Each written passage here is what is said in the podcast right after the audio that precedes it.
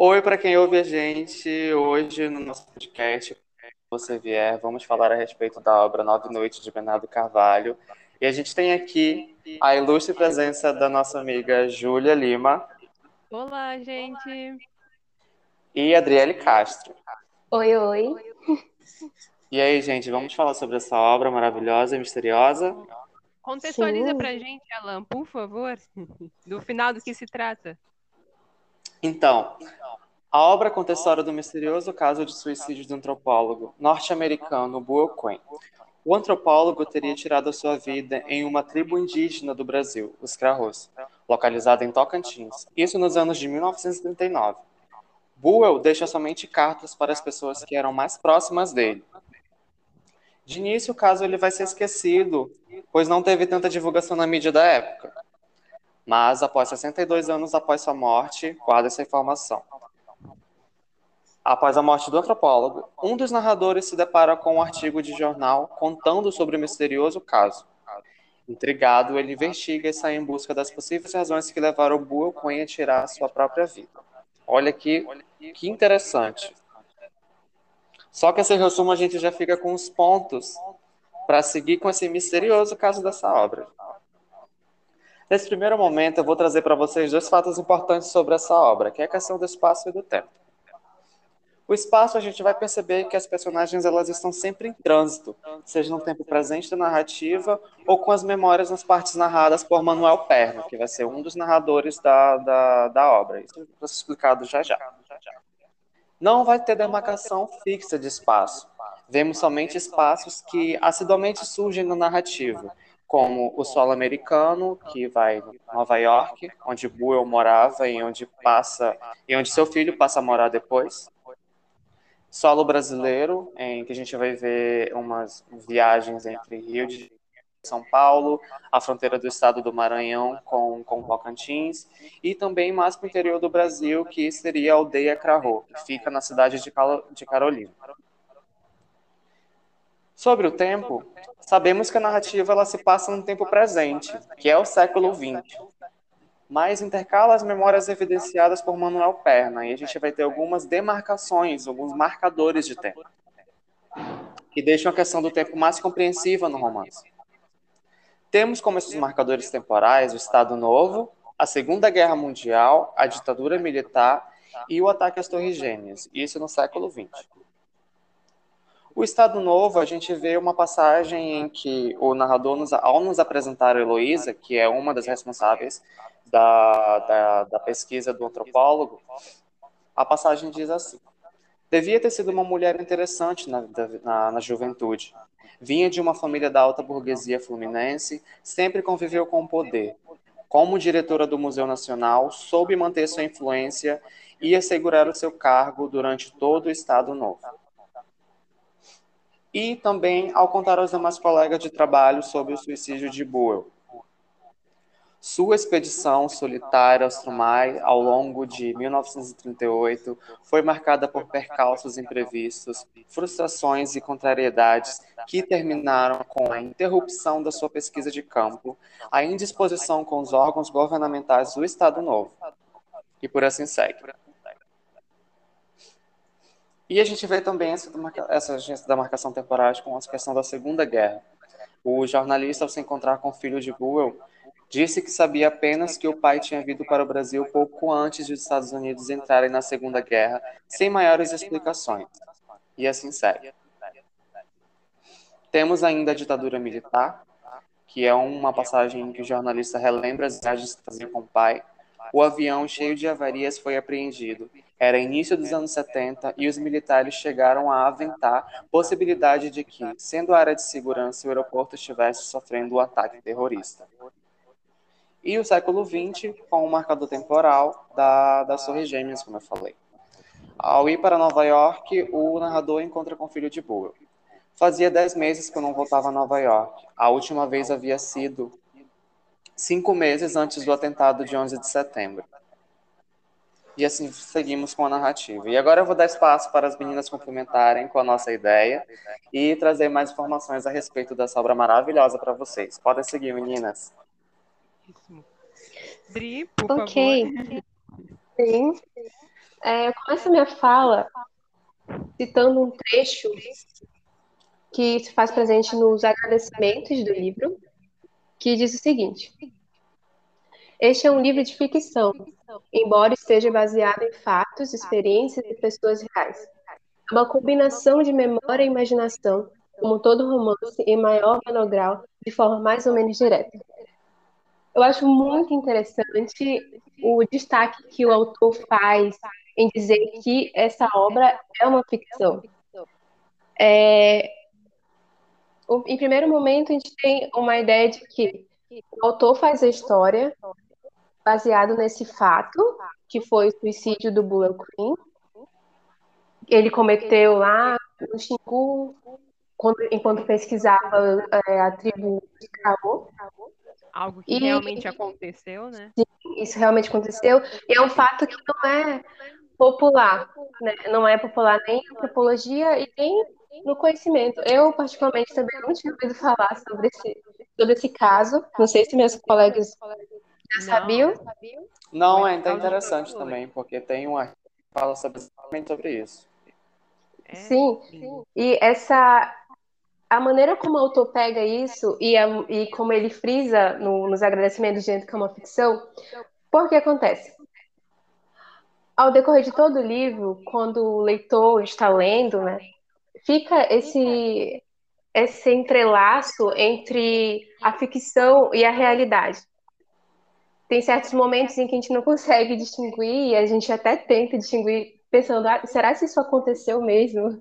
E o fato do, do autor colocar fotografias, colocar pessoas que realmente existiram, como a professora do, do Buell, é, e, e, momentos em que ele faz, que o narrador, o jornalista, né, o primeiro narrador, ele faz entrevistas com pessoas que realmente tiveram contato com o Boyle Queen, vai, vai trazendo uma veracidade para a obra muito interessante. E é isso acompanha o leitor ao decorrer de toda a narrativa. Só que a maneira como o autor coloca a ficção e a realidade, ela, elas se entrelaçam, criando uma nova verdade dentro do livro. E aqui eu cito o início do livro, em que o Manuel Perna, que é o segundo narrador, e é interessante destacar que esse narrador, ele fala através de cartas, e essa carta nós não sabemos exatamente para quem é, se é para alguém que poderia vir pesquisar por que, o Bloco cometeu esse suicídio, né? pesquisar, tentar encontrar o testamento, e ele diz o seguinte: isso é o início do livro. Isto é para quando você vier. É preciso estar preparado. Alguém terá que preveni-lo. Vai entrar numa terra em que a verdade e a mentira não têm mais os sentidos que o trouxeram até aqui, e um pouco mais à frente. A verdade está perdida entre todas as contradições e disparates. E isso parece um aviso em que o autor diz para o leitor: olha, você vai entrar no campo em que a verdade vai estar está perdida entre todas essas contradições. Então, eu acho que ele diz assim, eu acredito que ele dá uma dica assim, ó, essa verdade aqui está, vocês vão buscar essa verdade através de imaginação, de memória, e que nós sabemos que a memória também não é certa, não é algo certo. E é muito bonito o que o autor faz através isso. É, e eu acho que a gente tem que ter muito cuidado ao ler esse livro, a gente não tentar encontrar o que realmente é. aconteceu, porque no final a gente percebe que ele não está querendo trazer respostas, né? A maneira que o narrador, o jornalista busca, tenta entender quase que de maneira obcecada, entender o porquê o é, cometeu suicídio e a maneira como a ficção dentro da obra também é importante. Tem certo momento em que o, o, o narrador, o jornalista, ele, o narrador jornalista ele não é nomeado. Isso também é muito interessante. Sim. Chega, sim, porque chega um momento em que ele diz assim, olha, ele, a justificativa dele chega a ser, eu estou pesquisando porque eu, preciso, eu quero escrever um romance. E o romance é ficção. E é importante como como isso é colocado dentro do livro. É, e o autor. Tu falaste Oi. sobre essa coisa do aviso prévio. É, é até engraçado, porque é como se fosse um aviso, é cuidado. Sim. Vai bugar sua mente, mas é legal, vem. É isso mesmo. E, e o autor brinca com essa, com essa questão dele usar fatos que realmente aconteceram na história, em que eu acredito que na primeira edição ele utiliza uma foto, isso é o Bernardo de Carvalho, uma foto dele quando era criança, do lado do índio Xingu, de Xingu. E isso buga a cabeça de uma maneira incrível. O leitor fica ainda mais perdido nesse processo, ou intrigado, vamos falar assim. Isso, e eu acho. O Bernardo é a garota do blog, gente, do, da, da literatura, é isso. E é muito bonito, é lindo, eu acho lindo como ele faz esse entrelaço entre a ficção e essa verdade que ele cria dentro do livro, sabe? Porque isso instiga a gente. E ao final do livro, você vai, ao invés de tentar encontrar respostas, você sai bombardeado por notícias e tentando entender o que aconteceu. Sem spoiler aqui, gente. Venham ler essa obra que é maravilhosa, hein? Sim. E agora eu deixo a deixa a Ju, que ela vai tratar sobre a questão da investigação dentro do livro. É, Maravilhosa. Ju. É. Vai, Júlia. Gente, eu acho que é um ponto muito interessante da gente falar, tipo, as investigações proporcionadas por Nove Noites. Se a gente for pensar num quadro assim, um resumo, a gente pensa em três linhas investigativas. Em um primeiro momento, a gente tem a, a básica delas, que é pensar a questão dentro da obra com os narradores, né?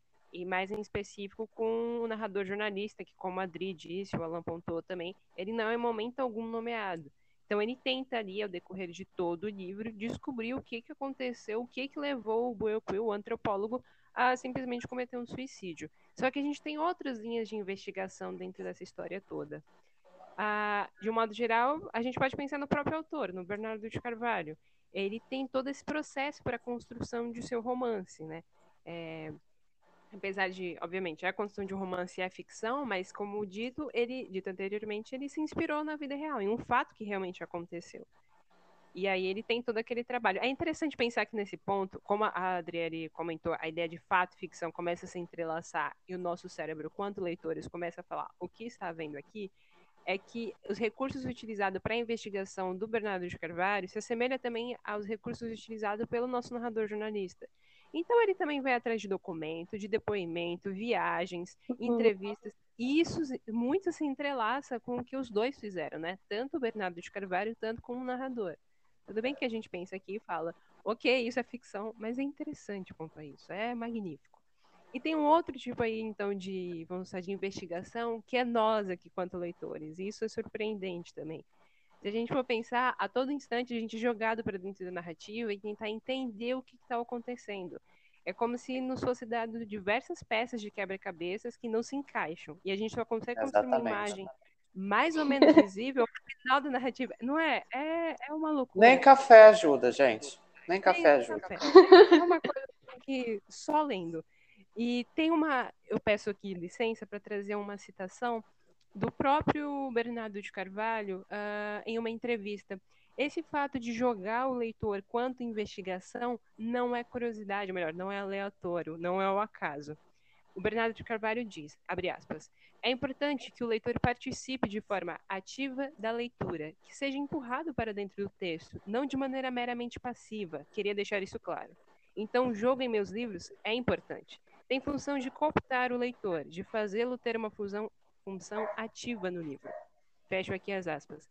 É interessante que o próprio Bernardo de Carvalho fala, isso é algo proposital. Ele realmente quer trazer o leitor, na visão de investigador, para dentro do livro.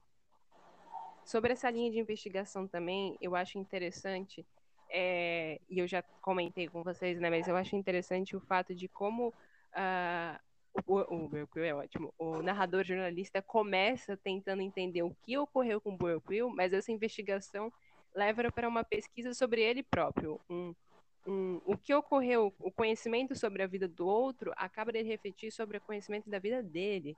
Quando a gente vai ver, ao diversos capítulos, é, como o Alan apontou, que passa até a questão das marcações temporais, tanto na ditadura, tudo, é, o narrador jornalista está nos falando da vida dele, da infância dele. Então ele acaba de questionar, não só mostrar para a gente, mas mostrar para ele também o que que ele viveu, como esse entrelaçamento de vida também está ligado a fatos que o Boyle uh, realmente uh, só, vivenciou, que é a questão do contato com terras indígenas e tudo mais. Bom, para não me alongar aqui, eu queria puxar uma coisa que o, a Adriele falou, uh, que é interessantíssima, é a questão da imaginação. Peço Sim. licença mais uma vez e ler a, uma citação um pouquinho mais longa, mas está é, no capítulo 8, é pela narração de um dos nossos narradores, que é o Manuel Perna, e ele faz a seguinte pontuação. Aqui a gente está, só para contextualizar, é na primeira noite em que ele também estaria conversando ali com o Burkwill de fato. E aí ele fala bem o seguinte: descreve o antropólogo da seguinte forma. Estava cansado, bebemos e conversamos. Era preciso que nos conhecêssemos. Foi a primeira noite. Perguntei se era a primeira vez que visitava uma aldeia. Ele riu. Aquilo serviu de provocação. Sentiu-se ofendido e não parou mais de falar. Falou dos Trumari e eu os imaginei. Sim, é, tudo o que ele contou daí em diante, eu procurei imaginar. Se faço as contas, vejo que foram apenas nove noites. Mas foram como a vida toda. A primeira, na véspera de sua partida para a aldeia. Depois, mais sete, durante a passagem por Carolina, em maio e junho, quando vinha à minha casa em busca de abrigo. E a última, quando o acompanhei pelo primeiro trecho de sua volta à aldeia, quando pernoitamos no mato, debaixo do céu de estrelas. A última noite foi por minha conta. Ele não havia requisitado a minha companhia, mas senti que havia acompanhar, que devia acompanhá-lo a cavalo, nem que fosse para apenas no primeiro trecho do percurso, como se de alguma maneira soubesse o que àquela altura não podia saber, que nunca mais o veria.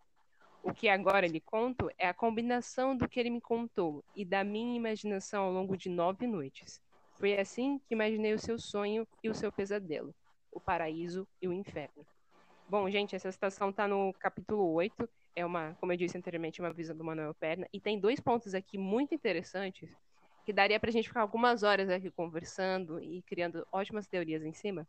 Mas, enfim, para a gente não se alongar, é, que é a questão da imaginação, como disse Adriele. E... Mas primeiro vou puxar do título, Nove Noites. A gente pode entender um pouquinho aqui por que o título Nove Noites. Nove Noites se refere à questão uh, do número de não dias, mas noites em que o Buell realmente conversou diretamente com Manuel Perna.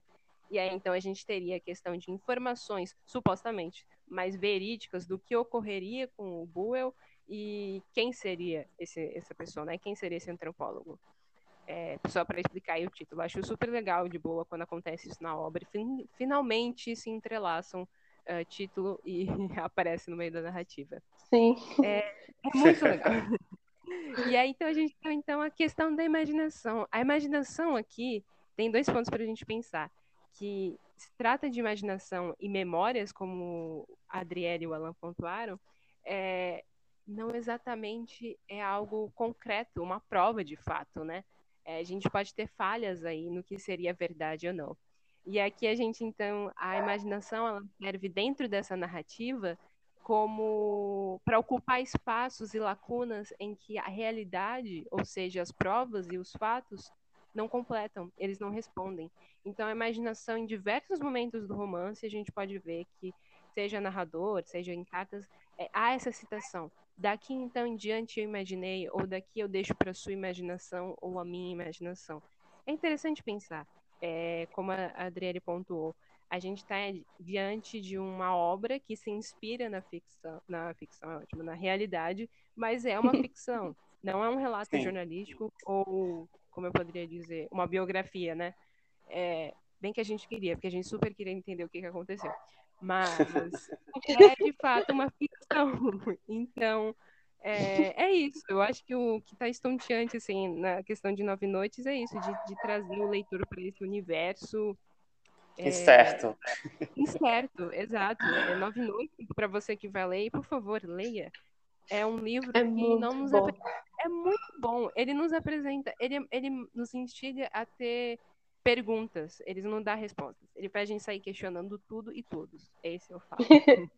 é, eu só queria pontuar essa questão da investigação no, uhum. que nós nos colocamos, sabe, como leitor, quando a gente investiga junto com o narrador jornalista, é muito incrível. Nossa, chega um momento no final em que quando eu tava lendo, meu Deus, tava quase tendo uma, um treco de ansiedade, sabe? De tanta curiosidade que eu tava tendo. Eu acho muito bom quando o livro causa isso em nós, sabe? A Esse gente é quase super transportado pra dentro disso. Sim, nossa, Eu não tenho mais unha, gente. Oi? Eu não tenho mais unha, de tanto que eu tava ansioso pra saber o que ia acontecer. E aí o livro vem, e o livro vem e te dá uma pancada, tipo, ei, calma aí. Então, nossa, É um, um choque, gente. É a gente tem que ter saúde mental para ler, é isso. Que se você não tiver apto a grandes emoções, segura um pouco. Mentira, pode ler, sai correndo, lê. Tô brincando. É muito Leva no surpreendente. Lendo uma TikTok tá legal. Vai precisar É de muito- terapia após? Provável. Brielle, perdão. É, não, só queria comentar sobre o, o narrador Manuel Perna, que ele realmente também existiu, só que o, o autor, ele adaptou, né, esse personagem para a história, que na vida real ele era um barbeiro, Exato. e dentro da, do livro ele é um engenheiro. Então Sim. ele teve que fazer essa adaptação para poder ele escrever as cartas, né? E essas cartas são muito incríveis. Eu vejo como eu, vejo essa essa parte da narração do Manuel Perna parece quase uma, uma voz do autor, sabe? Um pouco. Sim. Bem, Em que ele tá falando com a gente, conversando com a gente, o que ele pensa sobre o Buell Queen, né? Sobre aquele tempo que ele passou com ele, as nove noites que eles passaram juntos. Sim. exato. E É, Adriele, é interessante tu trazer esse ponto do Manuel Perna, porque no livro físico a gente vê que as partes em que ele narra é, estão todas em itálico. Itálicos, isso. E dá pra fazer essa distinção. Ah, Ah, entender. Dá para fazer essa distinção e também traz uma ideia mais íntima, mais poética para a fala dele, porque a gente sabe que, que quando ele narra as memórias dele com, com o que o Bowl contava para ele, com o que ele presenciava com o Bowl, tem uma coisa assim mais confidencial, então traz esse, esse, essa coisa pra gente mais para perto, sabe? Isso parece que Intimista. aproxima a questão de. Isso, Sim. intimista. Questão de leitor, sabe? A gente começa, consegue uma intimidade maior. Sim. é muito bom. É E ah, eu queria dizer que é, toda vez quando o Manuel pertencia, ele começa com isso é para quando você vier, né? E esse você a gente não sabe quem é. Mas é bem intimista. Mas é É bem intimista. É Porque a muito gente não sabe se é. Não, peraí, tá falando comigo ou ele tá falando com outra pessoa? É. Não, Você chega assim, você quanto leitor, você fala, ok, é como se tivesse uma câmera ali do seu lado e falando É. com você, sabe? Você. E, e esse o- Você, de você, a gente fica procurando durante toda a narrativa. Você tá falando comigo, você tá falando com o personagem. É aquela coisa, teu espírito Ao de final- fofoqueiro com essa obra vai estar a flor da pele. Exatamente. É interessante que ao final a gente não vai dar spoiler, a gente tentou aqui tentar falar sobre a obra ah, sem eh, spoiler, para instigar você aí que tá ouvindo a gente a Sim. ler. Ou pelo menos partilhar do nosso sofrimento e da nossa alegria de se deliciar com essa obra. Mas ao final, meio que a gente tem uma explicação desse você, ou pelo menos fica subentendido. Outro ponto. Nove Noites deixa muita coisa subentendida. A gente não É tem uma verdade. universal. A gente tem verdades meio que a Incertas, gente vai- verdades incertas. né? A gente tá depende- perdido em contradições, Exato. como o Manuel Perna disse. Eu achei interessante, tem um- um- uma parte aqui, é, que Nove Noites é aquele tipo de narrativa em que mostra para nós, quanto leitores, que não necessariamente o objetivo final ou o objetivo maior seja a gente encontrar respostas, mas em- adentrar nessa jornada de leitura e entender a obra como um todo. Não entender, mas vivenciar a obra como um todo, sabe? É, é aquela questão de, de você entender durante a jornada, assim. É magnífico, gente. Eu acredito que a experiência é muito importante. Os sentimentos, enquanto você Ela lê, a experiência de ler. Isso. É, o, o Bernardo ele consegue prender a gente nesse livro de uma tal forma que eu não sei explicar. Porque ele solta a bomba já no início do livro e segue esse- com esse mistério, segue com todas essas dúvidas do início ao fim da narrativa. E no fim da narrativa, você fica, meu Deus, onde é que eu tô? Quem sou eu? O que aconteceu aqui? Vale muito gente- a pena a leitura desse livro, gente. a gente se torna como se fosse um dos narradores, sabe? É, um, a gente tem dois narradores, né? O Manuel Perna e o nosso narrador jornalista não nomeado. A gente parece um pouco a ideia do narrador jornalista, que a gente começa a questionar todos e todos e começar a nos auto-questionar a nossa própria história. É Isso. Ah, Júlia, foi legal uma parte que tu trouxe pra gente, que tu falou dessa questão do, do Bernardo meio que intercalar a, a fala dele com a, com a narração do narrador no, do narrador no jornalista. E eu li um artigo do, do site da Beduca que fala sobre Nove Noites, que eles falam que o autor utiliza seu lado jornalista para registrar as histórias por meio de uma visão semi-documental, sem abrir mão do privilégio da visão parcial do escritor. Olha que interessante. É interessante. Tá aí mais um ponto em que a Adriane comentou, né? Que é a ideia de ficção e realidade se entrelaçar. Sim, sim, sim. Então é isso. A gente olhando também tem esse ponto em comum. Bernardo de Carvalho é. também foi jornalista. É, e a linguagem de, jornalística que ele usa traz mais veracidade. Parece que o que está lendo é algo realmente, um fato, não é uma fato, ficção. E aí o, o autor frisar, né? Isso é uma ficção. Isso. É interessante porque é, como a Adriele leu até um trecho, no, nos, é, comentou que nos agradecimentos do livro, o Bernardo, o, o, autor, né, ele lembra, isso é uma ficção. E é algo que ao decorrer da, da leitura a gente tenta uh, também rememorar. Isso é uma ficção, não é uma realidade. Mas você vai pesquisar no Google informações ao decorrer da sua leitura, não se preocupe. e o mistério não para, até mesmo com as pesquisas no Google. Não para, gente. Corre atrás Sim. de tudo mais. Porque tanto na obra quanto na vida real, o Buell Cohen não teve o caso dele com resolução. Exato. Aí, Aí entra o papel da ficção, né? Para tentar resolver, mas no final fica aquele sentimento que isso. A ficção tenta responder o que, que a realidade não explica, né? Sim. E a gente Ai, embarca nessa jornada. A gente, eu o Bernardo ele tirou minha sanidade mental, algumas noites sem dormir, porque pensando que não teria acontecido. Mas é isso, a leitura é muito maravilhosa. Excelente. Eu acho que Bernardo de Carvalho, com essa obra, ele nos faz lembrar de a. Acho que um ponto que a gente poderia conversar, é que a gente não tem tempo, mas é a questão da memória, né?